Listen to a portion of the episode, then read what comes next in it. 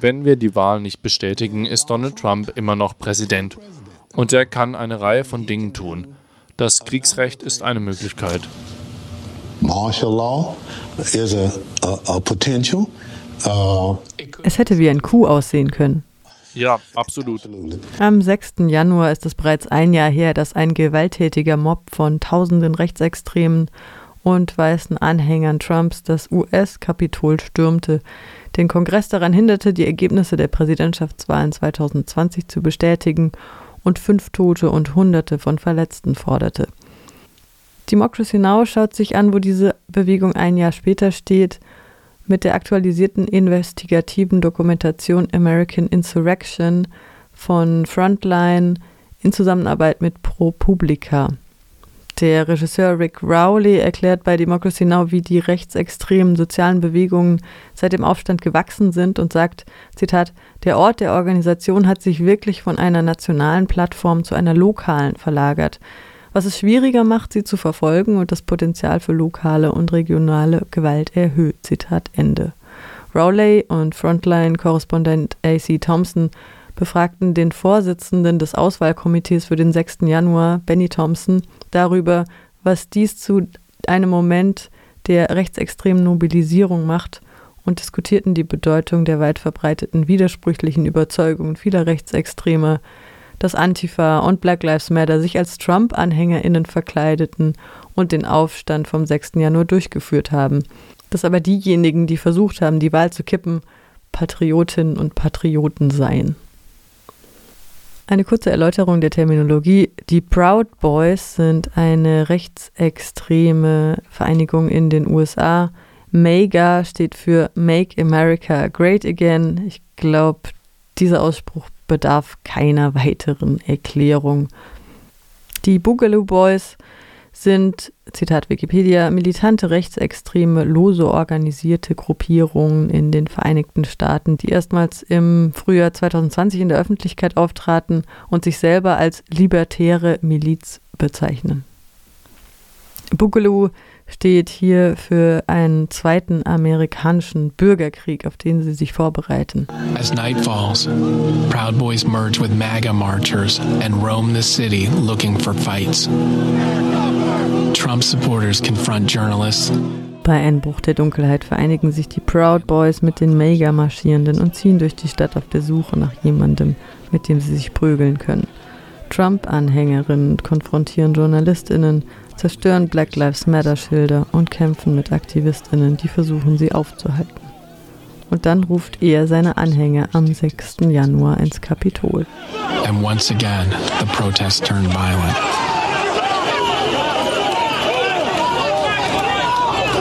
And then he calls his supporters to the Capitol on January 6th. We're going to walk down and I'll be there with you. We're going to walk down to the Capitol.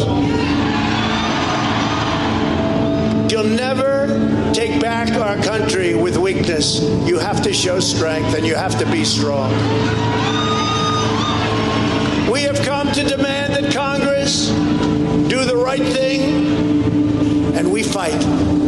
We fight like hell. And if you don't fight like hell, you're not going to have a country anymore. As the clock runs out on his presidency, he urges them towards the Capitol building. Während die Zeit seiner Präsidentschaft abläuft, drängt Trump sie in Richtung des Kapitols. Die Proud Boys sind hier, aber sie tragen nicht ihr Markenzeichen gelb und schwarz. Die Boogaloo Boys sind auch hier, ebenfalls ohne Uniform. Beide mischen sich unter die Trump-freundliche Menge. Drinnen versucht der Kongress, die Wahl zu bestätigen. Draußen stürmt die Menge auf sie zu. Aber die Polizei auf der Treppe ist in der Unterzahl und unvorbereitet. But the police on the steps are outnumbered and unprepared.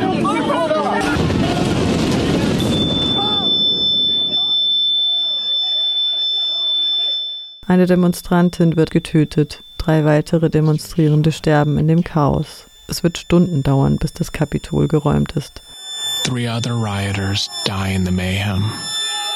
Das Repräsentantenhaus hat einen Ausschuss eingesetzt, der den 6. Januar untersuchen und Änderungen empfehlen soll, damit sich so etwas nicht wiederholt.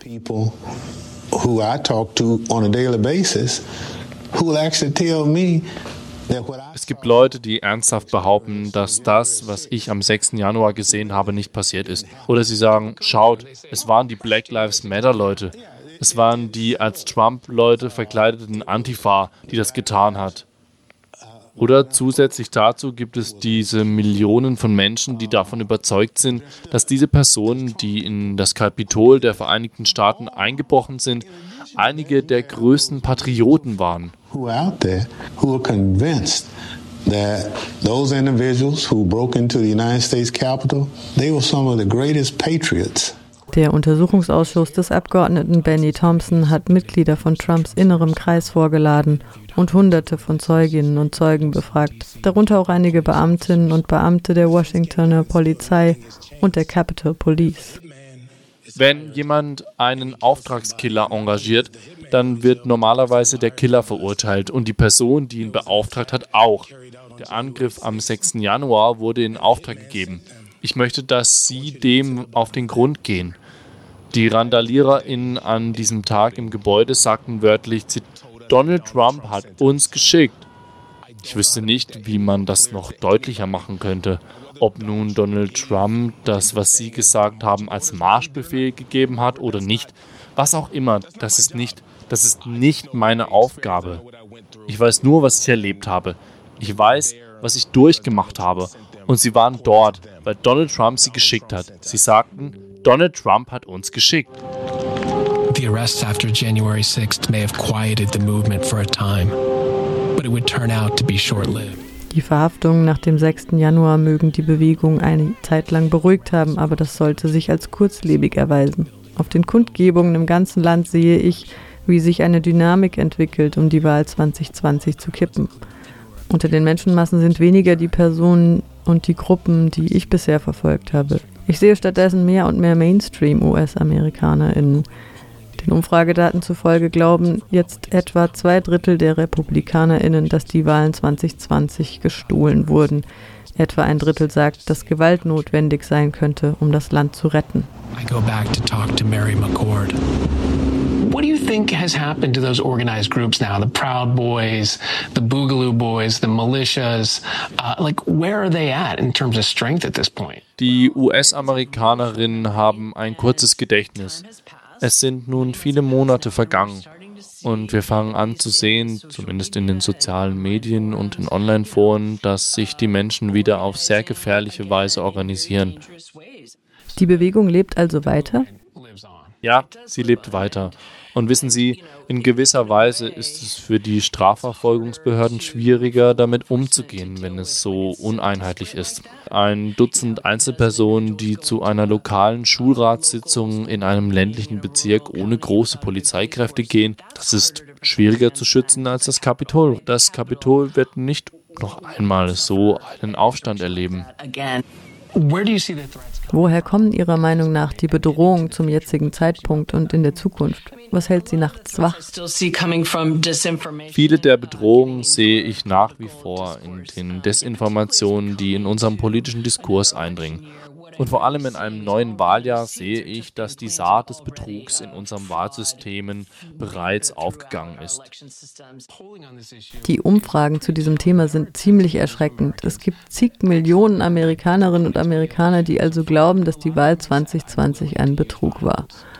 Und viele von ihnen haben gesagt, ich bin bereit, Gewalt anzuwenden, um die Dinge zu ändern. Und manchmal sage ich mir, dass bei dieser Datenerhebung sicher etwas nicht stimmt oder dass einiges davon übertrieben ist, oder? Abgesehen davon wissen wir, dass die Waffenkäufe im Jahr 2020 dramatisch angestiegen sind.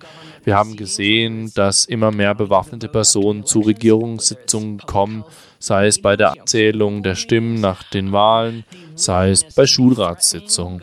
Die Bereitschaft, Regierungsbeamte zu bedrohen und ihnen sogar mit Waffen zu drohen, ist etwas, das wirklich angesprochen werden muss. Denn das könnte zu einem Schneeballsystem werden.